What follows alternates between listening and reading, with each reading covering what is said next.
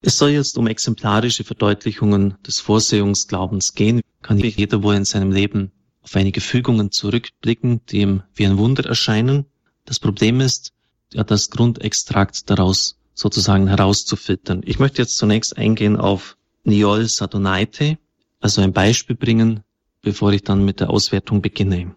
Sie wurde geboren 1938 und wurde wegen der Verbreitung der Chronik der litauischen Kirche 1974 zu je drei Lagern strengen Regimes und Verbannung nach Sibirien verurteilt. Die Erinnerungen an diese Zeit sind 1985 in dem Buch Gottes Untergrundkämpferin vor Gericht, Erinnerungen, Briefe herausgebracht. 1989 ist das dann auch bei uns erschienen. Dieses Buch ist ein Zeugnis für das Wirken der göttlichen Vorsehung, das seinesgleichen sucht. Saturnaites Leben war ständig in Gefahr, da der Geheimdienst unter fadenscheinigen Vorwänden bald wieder nach ihr fahndete, um sie erneut inhaftieren zu können. Nur durch Flucht, Verkleidung, sorgfältige Planung und natürlich Gottes Hilfe konnte sie wiederholte Male ihren Herrschern entkommen. Als sie sich im Zimmer ihrer Freundin Kipjekaite ein wenig ausruhte, sah sie im Traum zwei Milizmänner in Uniform, die sie suchten. Ich erwachte, setzte mich auf und spürte mit meinem ganzen Wesen, dass ich wirklich gesucht wurde. Bald war ein langes, zorniges Klingeln an der Türglocke zu hören. Wenn nicht der Traum gewesen wäre, hätte ich jetzt die Türe geöffnet. So aber zog die Miliz unverrichteter Dinge wieder ab, weil sie glaubte, niemand sei in der Wohnung. Ein anderes Mal kam mir plötzlich der Gedanke, die Wohnung sofort zu verlassen. Kaum war ich weg, kam die Miliz, um die Personalausweise der Bewohner zu überprüfen, was sie dort seit Jahrzehnten nicht getan hatte. Es galt ihr als eine Grundregel, die Wohnung stets in der gleichen Verkleidung zu verlassen, mit der sie diese betreten hatte. Doch ein einziges Mal machte sie eine Ausnahme, ohne eigentlich recht zu wissen warum, und rettete dadurch ihr Leben. Im Gang warteten nämlich spät abends zwei Männer auf sie, die wie Verbrecher aussahen. Einer wetzte sein Messer an der Treppe. Sie beobachteten Joel Saturnaite heimlich. Da sie ihnen aber nicht verdächtig vorkam, gelangte sie unbehelligt ins Freie. Erst draußen wurde mir voll bewusst, dass diese Männer mit Sicherheit auf eine warteten, die mit einer Kappe auf dem Kopf das Haus verlassen wird. Auf eine solche also, die aussah wie ich, als ich das Haus betrat. Sie schreibt dann weiter, das KGB dingt sich oft Mörder, damit diese die von ihm Verfolgten überfallen oder töten. Aber die Pläne Gottes sind nicht die Gedanken der Menschen. Als sie mit Untergrundliteratur zu Bekannten fuhr, beschloss sie kurzfristig zuvor noch andere Leute zu besuchen. Später stellte sich heraus, dass die Wohnung ihrer Freunde genau zu dieser Zeit von der Miliz durchsucht wurde. Sie wäre ihr direkt in die Hände gelaufen. Wieder hatte mir der gütige Gott geholfen, indem er mir eingab, zunächst woanders hinzufahren. Ich bin aus tiefstem Herzen ihm dankbar für seine wunderbare Regie. Dass sie nur ihrem eigenen umsichtigen Verhalten ihre wiederholte Rettung verdankt, weist sie zurück. Der Rückblick auf die Erfahrungen der Vergangenheit ist für sie immer verbunden mit einem Dank für die erhaltene Führung. Und so sind inzwischen Gott sei Dank schon Jahre vergangen, in denen mich das KGB mit allen Kräften und mit Hilfe der Miliz sucht und nicht findet. Wie real sind für mich die Worte aus Psalm 27 geworden. Der Herr ist mein Licht und mein Heil. Wen sollte ich fürchten? Der Herr ist meines Lebens Zuflucht. Vor wem sollte mir bangen? Es gab in diesen Jahren viele dramatische Augenblicke. Und immer glich die Hand des gütigen Vaters meine Ungeschicklichkeiten aus, so dass niemand zu Schaden kam. Es ist wahr, meine Schwäche ist meine Stärke. Gepriesen sei die Barmherzigkeit Gottes. Viele Leute warten mich, doch nicht so unvorsichtig zu sein und unbekleidet mich außer Haus zu begeben, weil das KGB unablässig nach mir fahnde. Wir wollen im Vertrauen auf Gott unsere Pflicht tun, denn ohne seinen Willen fällt uns kein Haar vom Haupt. Das KGB fahndet nach mir nicht nur in Litauen, sondern, soweit mir bekannt ist, auch in Lettland, in der Ukraine und in den Weiten Russlands. Selbst meine Bekannten in Moskau, die mir in meine sibirische Verbannung geschrieben hatten, wurden ausgefragt und verhört, während ich seelenruhig in Vilnius, das ist die Hauptstadt von Litauen, lebte. Ich hatte mich also gar nicht besonders versteckt. Aber Gott hat mir geholfen, Konfrontationen mit KGB-Agenten zu entgehen. Manchmal sah ich sie, bevor sie mich entdecken konnten. Manchmal warnten mich andere Leute rechtzeitig, so dass ich verschwinden konnte. Es gab die verschiedensten Ereignisse in diesen Jahren, die ich nicht alle schildern kann. Wie frei sie trotz aller Bedrohung ist und welche seelische Größe sie erreicht hat, zeigt sich darin, dass ihr sogar ihre Herrscher leid tun und sie für diese betet. Trotz aller Bewahrung blieb es aber auch Niol Saturnaite nicht erspart, ihren Teil des Leidenskelchs zu leeren. Im Februar 1988 wurde sie in Vilnius am helllichten Tag von ein paar Männern auf offener Straße zusammengeschlagen und in den Unterleib getreten. Sie erlitt dabei schwere Verletzungen. Erst beim Hinzukommen von Passanten flohen die Täter. Der Überfall, von dem sie sich bald wieder erholte, war wenige Tage vor dem 70. Jahrestag der Unabhängigkeit Litauens als Einschüchterung verstanden. Es sollte dann nur wenig Zeit vergehen, bis dann der Ostblock selber zerbrach. Ich habe einige Punkte entdeckt mit dem Titel Zufall oder Fügung der Vorsehung, Vorsehung und Umwelt, also mit einem Bindestrich geschrieben, Umwelt, das je neu notwendige Vertrauen, Selbstverantwortlichkeit und Vorherbestimmung und die Leidensproblematik. Zufall oder Fügung der Vorsehung. Im Einzelnen wird man bei diesen Ereignissen von Neol Saturnaite und anderer Personen wohl nie exakt nachweisen werden können, ob es sich doch nur um seltene Zufälle, ganz natürliche Eingebungen gehandelt hat, statt echten Fügungen der Vorsehung. Die Erfahrung von ersteren hat wohl jeder von uns schon gemacht, ohne dass er dafür gleich Gottes Vorsehung ins Spiel bringen möchte. So ist es etwa durchaus möglich, dass in einer finanziellen Notsituation unerwartet Hilfe uns zuteil wird oder dass wir intuitiv richtig handeln. Guardini, immer werden natürliche Zusammenhänge genannt werden können, die das Geschehnis erklären. Insbesondere, wenn von vornherein das Urteil feststeht, es gäbe nur solche. In dem Roman von Max Frisch, Homo Faber, ist dieses Denken auf die Spitze getrieben worden. Bei einer lebensgefährlichen Krankheit versucht der Ingenieur Faber mit der Mathematik sich an das Berechenbare zu klammern. Meine Operation wird mich von sämtlichen Beschwerden für immer erlösen. Laut Statistik eine Operation, die in 94,6 von 100 Fällen gelingt. Was mich nervös macht, wenn Hannah mich tröstet, weil sie nicht an die Statistik glaubt. In grotesker Verkehrung wird hier das natürlich Naheliegende, der menschliche Trost, als Verunsicherung empfunden, während die Statistik zu heilbringender Göttlichkeit avanciert, mit einer Scheinsicherheit, die sie bieten kann. Mit seinem Versuch, das Leben nur vom Verstand her zu verstehen, muss Faber scheitern. Vor den Trümmern seines Lebens gesteht er sich das Versagen seiner mathematischen Philosophie, er hatte gesagt, Mathematik genügt mir ein. Ähnlich mag es Charles Lindbergh gewesen sein, dem Menschen, der als erster mit einem Flugzeug den Atlantik überquert hat. In einem Film über seinen ersten Flug über den Atlantik wurde der berühmte Flieger gefragt, ob er an Gott glaube. Ich glaube an das Schaltbrett, war seine Antwort. Als dann während des Fluges in größte Bedrängnis kam, weil er die Landebahn nicht finden konnte, damals gab es ja nicht die Flughäfen von heute, und in Paris hat er da Probleme gehabt, das zu finden, während der Sprit ausging, rief er aus tiefster Not, Gott hilf mir. Der Glaube an sein Schaltbrett genügte ihm in dieser Situation offensichtlich nicht mehr. So kommt es übrigens oft im Leben vor.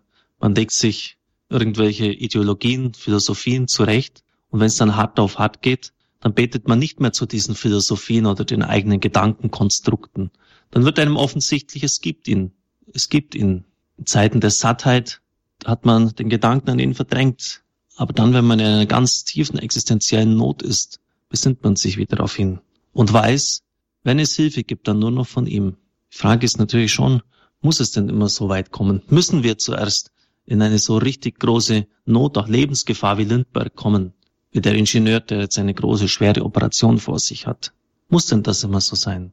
Können wir nicht von uns aus einfach sagen, ja, lieber Gott, es gibt dich, es gibt auch ganz vernünftige Gründe, die für deine Existenz sprechen, wenn man die Schöpfung betrachtet, wenn man auf die Spuren seinem eigenen Leben zurückschaut, wenn man die Heilige Schrift liest. Und ich möchte mein Leben nach dir hin ausrichten.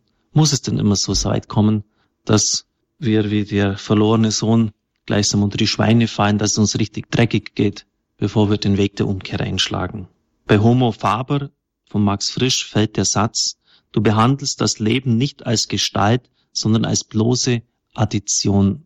Das ist ein wichtiger Satz. Das Leben ist eine Gestalt, die uns von Gott gegeben ist. Eine Fügung, eine Führung. Aber man behandelt das Leben nicht so, sondern als eine reine Addition von einem Ereignis zum anderen. Und das ist wieder das, was ich am Anfang sagte. Wir sind nicht willens und offensichtlich nicht mehr fähig, die Gabe der Unterscheidung auszuüben.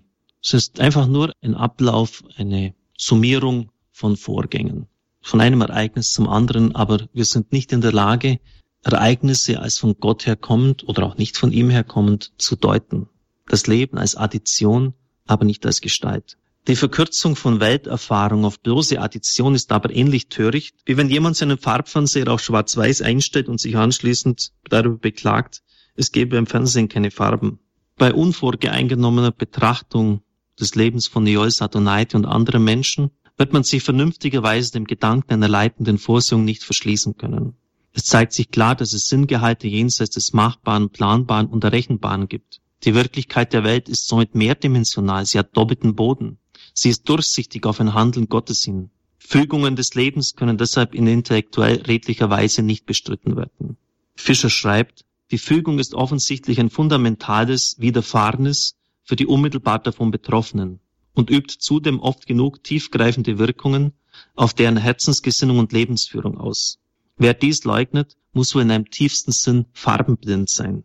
Wer sich mit der Berufung auf die Konstellation besonderer Umstände und reiner Zufälligkeiten zu retten versucht, wird sich die Frage gefallen lassen müssen, ob er nicht bestimmte Erlebnisse und Beobachtungen auf ein quantitatives Gleis abzuschieben versucht, das Leben ist eine Addition, quantitatives Gleis deshalb, und sich weigert, die Bedeutungsergebnisse eines Ereignisses zu betreten. Also dass man sich überlegt, was hat denn das für eine Bedeutung? Warum ist das mir geschehen? Tiefer gesehen kann dies damit zusammenhängen, dass man sich nicht mit der existenziellen Bedeutsamkeit, die ein Erlebnis haben könnte, auseinandersetzen möchte. Man versteckt sich hinter dem Zufall, um sich vor Betroffenheit zu schützen.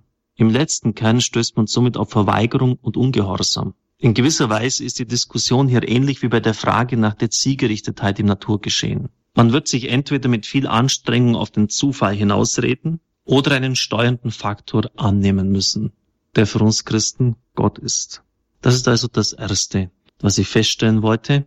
Die Grundfrage, ist alles nur Zufall oder gibt es tatsächlich Fügungen in meinem Leben? Und natürlich dann die nächste Frage, wer hat das gefügt? Für uns Christen ist es Gott.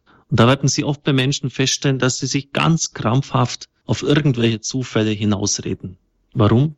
Weil sie einfach nicht wahrhaben wollen, weil das eine Entscheidung von ihnen ist, dass es Fügungen gibt, weil damit müssten sie die Existenz Gottes anerkennen und den Anspruch Gottes an mein Leben. Im tiefsten, im eigentlichsten wollen wir aber autonom sein. Wir wollen unser Leben selbstherrlich gestalten. Und das ist wieder die Ursünde im Paradies. Gott ist ein anderer, der verfügt über mein Leben. Er ist mir fremd.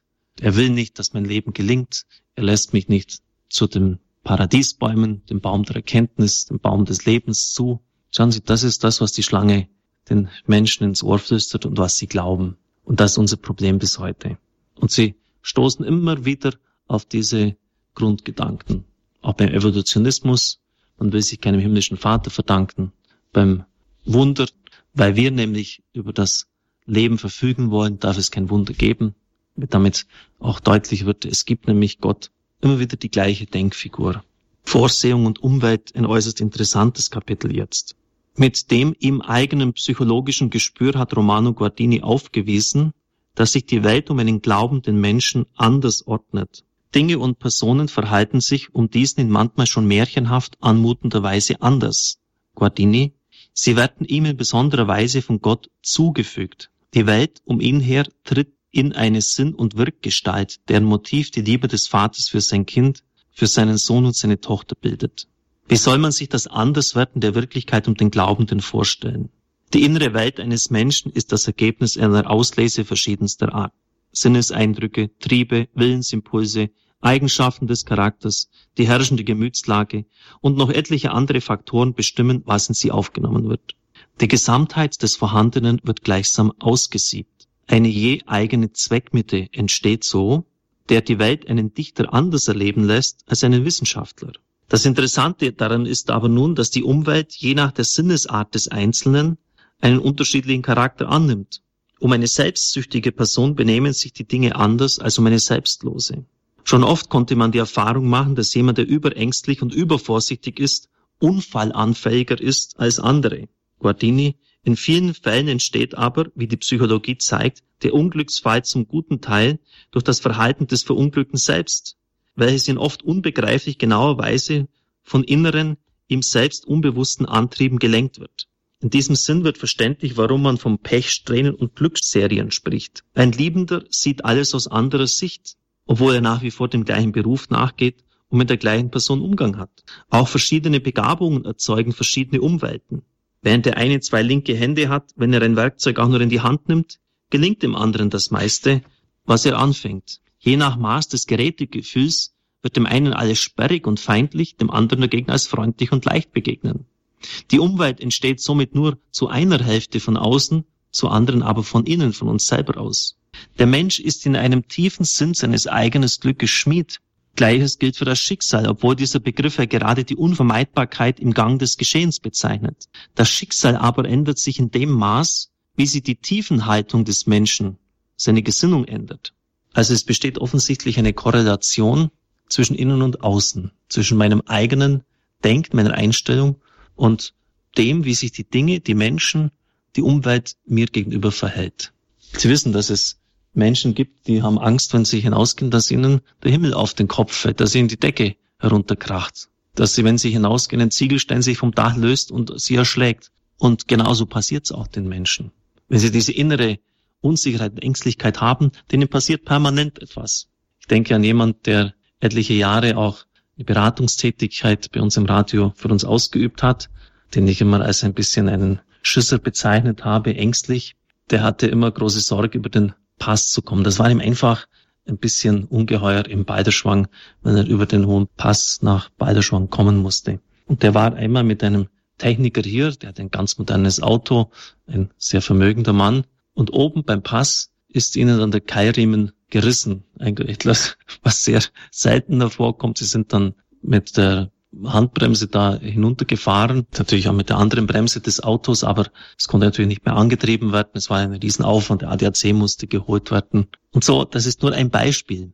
So ist ihm eigentlich immer wieder etwas passiert. Das andere Mal ist er dann im Nebel stecken geblieben.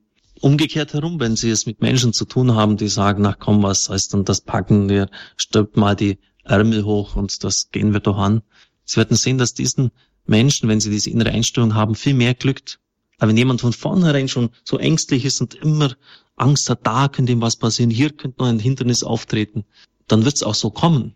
Das heißt, es gibt, ohne dass wir jetzt den wissenschaftlichen Grund angeben könnten, eine Entsprechung zwischen meiner inneren Haltung und dem, was mir in meinem Leben begegnet.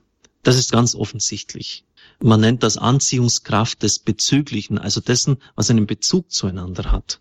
Diese tiefen Gedanken sind von Guardini und die haben schon eine große Erklärungskraft, auch wenn wir den letzten Grund jetzt nicht benennen können, warum es so ist, aber es ist so. Nach Guardini ist nach diesen Beobachtungen und Feststellungen freie Bahn für den Blick geschaffen. In der Offenbarung zeigt sich nun das Eigentliche. In ihr leuchtet hell auf, was sich im Natürlichen schon vorbildet. Die Gnade knüpft daran an und überbietet es. Jemand, der den vorletzten Dingen des Lebens eine Gelassenheit entwickelt und die Sorge um das Reich Gottes an die erste Stelle setzt, wird gleichsam, jetzt wieder Guardini, die Eintrittsstelle für die sich auf die Welt richtende schöpferische Kraft Gottes. Das Wesen der Liebe leuchtet hier hell auf, denn bei ihr geht es ja gerade um den Verzicht auf Selbstdurchsetzung und die Bereitschaft dem anderen, ob Gott oder dem Menschen, einen Platz im eigenen Sein zu geben. In dieser Ohnmacht des für andere Daseins gewinnt Gott Macht und Raum in der Welt. Die Voraussetzung für den Einbruch des Göttlichen ist bei der klassischen Stelle der Vorsehungslehre der Bergpredigt so formuliert. Euch muss es aber zuerst um sein Reich und um seine Gerechtigkeit gehen dann wird euch alles andere dazugegeben. In welch überschwänglicher Weise die Zugabe Gottes für den erfolgt, der in das Einvernehmen der Sorge um das Reich Gottes eintritt, das haben die Beispiele der genannten Personen deutlich gezeigt. Die Welt ändert sich um jemand, der die Anliegen Gottes zu den eigenen macht, in geradezu explosiver Weise. Die Ordnungen des Daseins stellen sich in deinen Dienst, sagt Guardini. In der Lebensbeschreibung des heiligen Martin von Tours von Sulpicius Severus in den Dialogen Gregors des Großen über Benedikt von Nursia und den Fioretti des heiligen Franziskus werden viele Wunder und außergewöhnliche Ereignisse geschildert. Diese Geschichten sind, so Romano Guardini, unbedingt ernst und sie sind wahr, selbst wenn das nicht von jedem der dort berichteten Wunder behauptet werden soll. Wesentlich ist hierbei das Gesamtwunder dieses Daseins, das Werten des Neuen im Vollzug der Vorsehung und das ist Wahrheit. Wenn Sie einmal so die Bücher dieser Lebensbeschreibungen lesen, dann stellen sie fest, die Leute waren so offen und so erfüllt von Gott um sie herum, das sind Wunder im laufenden Meter geschehen. Heilungen, Erkenntnisse dessen, was in der Zukunft kommt, Herzenserkenntnis von Menschen, besonders von denen, die Glaubensnöte haben. Eine unglaubliche Fähigkeit, die Geister zu unterscheiden. Das ist das, was ich eingangs im Gebet formuliert habe, dass wir die Aufgabe haben, Menschen zu sein wie Kristall, die ganz offen sind, ganz empfänglich sind für das Licht und es ungetrübt und klar weitergeben. Das war der zweite Punkt, wo wir schon im Natürlichen eine gewisse Vorahnung haben können. So wie wir in unserem Inneren sind, verhalten sich oft die Dinge um uns herum. Und das ist die Basis für Überlegungen, wie ist es dann erst, wenn jemand im Innersten ganz auf Gott ausgerichtet ist. Dann kann er das, was er im Innersten hat, auch nach außen hin ausstrahlen lassen. Und es ist auch deshalb der Grund, warum bei so vielen heiligen Ordensleuten eine ganze andere Schar ganz großer Heiliger ihnen gefolgt ist, die um sie herum waren. Denken Sie an Petrus Canisius, an, an Faber, denken Sie an einen der größten Missionare der katholischen Kirche, Franz Xaver. Das waren alles Gefährten, die bei Ignatius von Loyola lebten. Und so können Sie, wenn Sie einmal da schauen, bei den großen Ordensgründern, können Sie sehen, welche Lichtspur hier gelegt worden ist und dass das viele mitgezogen hat. Also der hat gleichsam die ganze Umgebung um sich herum in Brand gesteckt. Ein dritter Punkt bei der Auswertung des Lebens dieser Menschen, die sich auf Gott ganz einlassen können, das je neu notwendige Vertrauen. Es ist scheinbar nur eine Kleinigkeit, aber doch wieder ein Wunder im Wunder, wenn etwa Maximilian Kolbe oder Josef Benedikt Kotolengo immer wieder nur so viel an Spenden gegeben wurde, wie zur Deckung aktuell anstehender Verbindlichkeiten notwendig war. Offensichtlich sollte sich das Vertrauen auf Gottes Hilfe immer wieder neu bewähren. Auf keinem Ruhekapital sollte es sich ausruhen. Je neu war es herausgefordert. Das erhaltene Geld mag somit für Grundsätzliches stehen. Bonhoeffer hat dies treffend zum Ausdruck gebracht, als seine Verhaftung unmittelbar bevorstand. Ich glaube, dass Gott uns in jeder Notlage so viel Widerstandskraft geben wird, wie wir brauchen. Aber er gibt sie nicht im Voraus, damit wir uns nicht auf uns selbst, sondern allein auf ihn verlassen. In solchem Glauben müsste alle Angst vor der Zukunft überwunden sein. Zitat Ende. Zweifaches geht daraus hervor. Der auf Gott Vertrauende kann darauf bauen, dass ihm dieser in schwierigen Situationen des Lebens sein Geleit gibt. Bonhoeffer hat aus diesem Wissen Kraft und Zuversicht geschöpft. Auf der anderen Seite wird aber ein gewisses Moment der Offenheit, des Ausstehenden, sich menschlicher Verfügungsgewalt entziehenden bleiben müssen. Gott schenkt uns nicht heute die Gnaden, die wir erst morgen brauchen. Sorgt euch also nicht um morgen, denn der morgige Tag wird für sich selber sorgen. Jeder Tag hat genug eigene Plage. Das Wort des Herrn in der Bergpredigt.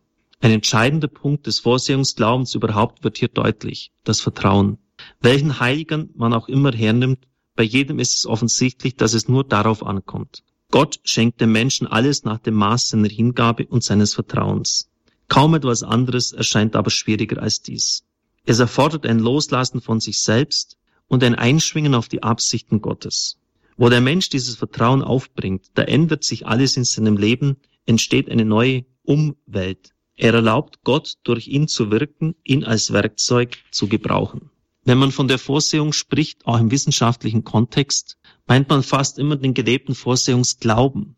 Die genannten Lebenszeugnisse bestätigen in beeindruckender Weise die biblische Sicht des Glaubens als Feststehen und überzeugt sein. Ich darf jetzt vielleicht kurz einflechten.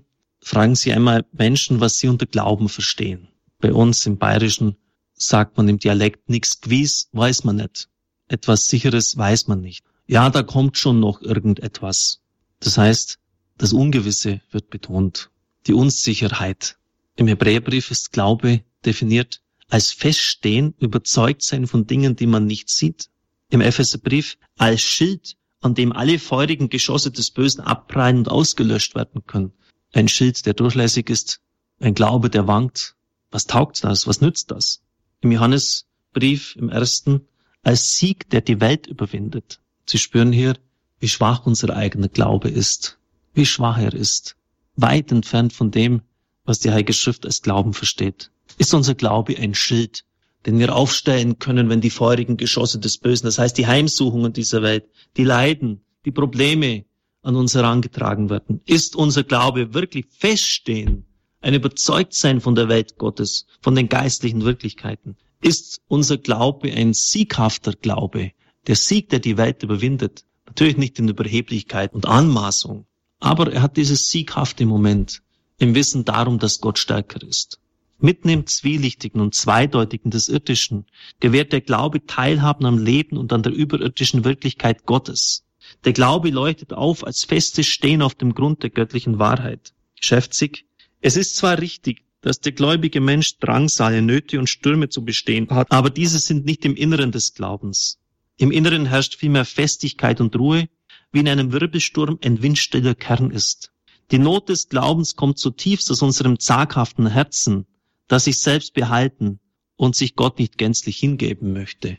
Zitat Ende. Das ist die Not des Glaubens, dass wir unfähig sind oder nicht willens sind, uns Gott ganz hinzugeben. Aus dieser Perspektive sind dann auch kritische Anmerkungen zu machen zu einem Verständnis des Glaubens, dass diesen als einen irrationalen Sprung ins Ungewisse, als ständiges Geworfensein und als dauernde Unsicherheit definiert.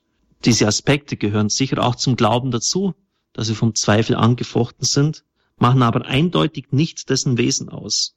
Sie können bei Rudolf Bultmann und auch vielen besonders evangelischen Theologen den Glauben in dieser Definition vorfinden. Das heißt, er ist oft ein verbunden mit einem Opfer des Verstands. Ich sehe es zwar überhaupt nicht ein und erlebe es auch ganz anders und habe überhaupt gar keinen festen Halt, aber ich springe es in den Glauben hinein. Das ist eigentlich nicht katholisches Verständnis und letztlich auch nicht biblisches. Vielleicht müssen wir wirklich intensiv beten, Herr, stärke unseren Glauben.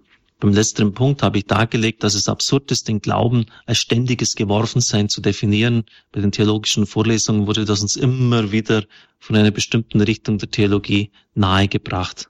Es stimmt natürlich, dass Gott je anders und je neu handelt. Das ist schon auch zur Kenntnis zu nehmen, wenn Sie etwa die Heilungen in der Heiligen Schrift herschauen oder betrachten Gott im alten Bund den Israeliten aus großer Not geholfen hat. Da ist kein einziges Handeln gleich. Immer wieder handelt Gott anders. Und auf darauf müssen wir uns einstellen. Aber Glauben ist im tiefsten, im eigentlichsten nicht dieses unsichere und dieses permanente Geworfensein. Es ist Feststehen, es ist Überzeugtsein, es ist ein Schild und es ist ein Sieg. Selbstverantwortlichkeit und Vorherbestimmung, ein nächster Punkt. In vielen Dingen gilt es, die Heiligen zu bewundern, aber sie sind nicht nachzuahmen in vielen Dingen. Denn zur Erfüllung eines Auftrags wurde nur ihnen von Gott eine besondere Gnade verliehen. Als Widerschein der Herrlichkeit Gottes sind diese dankbar zu bewundern und anzunehmen, aber nicht zu übernehmen. Jeder erhält von Gott eine eigene, nur ihm zukommende Aufgabe zugewiesen. Keiner ist das Abziehbild eines anderen. Wer sich deshalb mit dem Hinweis auf Kotolenko oder Kolbe in Schulden stürzen würde, wie diese das auch getan haben, und sei es auch für eine noch so gute Sache, ohne einen dahinterstehenden Auftrag Gottes, einfach weil er jetzt meint, bei Kolbe hat das funktioniert und wird es auch bei mir funktionieren, würde damit nur zeigen, dass er das Zeugnis dieser Heiligen gründlich missverstanden hat. Wie sehr die Gnade jedem menschlichen Wirken zuvorkommt, ist daran ersichtlich, dass Cotolengo, der in Turin die Piccola Casa errichtet hatte, das kleine Haus der Vorsehung, wo teilweise über 10.000 Menschen umsonst leben konnten, die Küchen sind zwei große Bahnhofshallen, also ein gewaltiges Werk, dass Kotolengo schon im Alter von nur vier oder fünf Jahren nach eigener Aussage die Beauftragung zu seinem Werk erhielt. Denn seht, ich war kaum vier oder fünfjährig, als Gott mir schon den Auftrag gab, Spitäler zu gründen. Muss Sie sich mal vorstellen, einem Pimpf von vier bis fünf Jahren zeigt sich der Herr und sagt, du wirst mal Spitäler gründen. Die Prädestination, die Vorherbestimmung zur Ausführung bestimmter Tätigkeiten ist unverkennbar. Bei Don Bosco war es ähnlich. In einem ersten Traumgesicht wurde ihm seine künftige Aufgabe vor Augen gestellt, als er gerade neun Jahre alt war. Damals verstand er nichts von all dem, aber die himmlische Frau sagte zu ihm, zu seiner Zeit wirst du alles verstehen. Dasselbe wiederholte sich mehrmals, besonders in schwierigen Augenblicken seines Lebens, wenn es sich darum handelt, die entscheidende Entschlüsse zu fassen. Dies wiederum widerfuhr ihm mit immer größerer Klarheit und neuen Eigentümlichkeiten, so dass er, als sich später seine Werke nach und nach entwickelten, schon bekannte Dinge vor sich sah. Deshalb ging er mit unveränderlicher Ruhe und klarem Seherblick voran, in einer Weise, dass ihn einige seiner engsten Freunde und Gefährten zu gewissen Zeiten für geisteskrank hielten. Und schauen Sie, das ist das, das Problem, wenn Sie in der Nähe von großen Menschen und auch von Heiligen leben. Diese haben oft von Gott eine Vision ihres Werkes bekommen und stehen in unglaublichen Schwierigkeiten und Leiden ganz fest ruhig, so dass die Menschen um sie herum, die natürlich nicht diese Vision gehabt haben, sagen, das gibt's doch nicht, der spinnt doch irgendwie. Jetzt sind wir erst aus dieser Krise herausgekommen, ist, macht er gleich wieder weiter in dem alten Stil.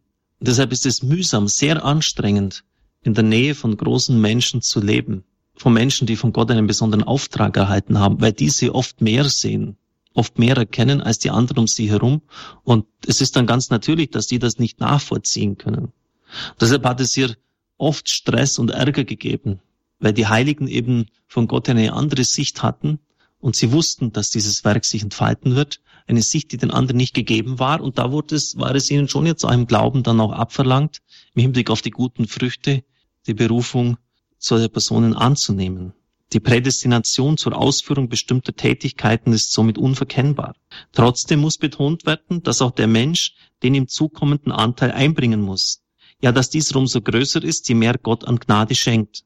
Er muss sich so einsetzen, als ob alles von ihm abhängt, gleichzeitig aber alles von Gott erwarten. Das sind die beiden wechselseitig sich bedingenden Seiten des Vorsehungsglaubens. Dieses Paradox kann nicht weiter erhellt, sondern nur als Realität festgestellt werden. Ein letzter Punkt, die Leidensproblematik, der fünfte Punkt.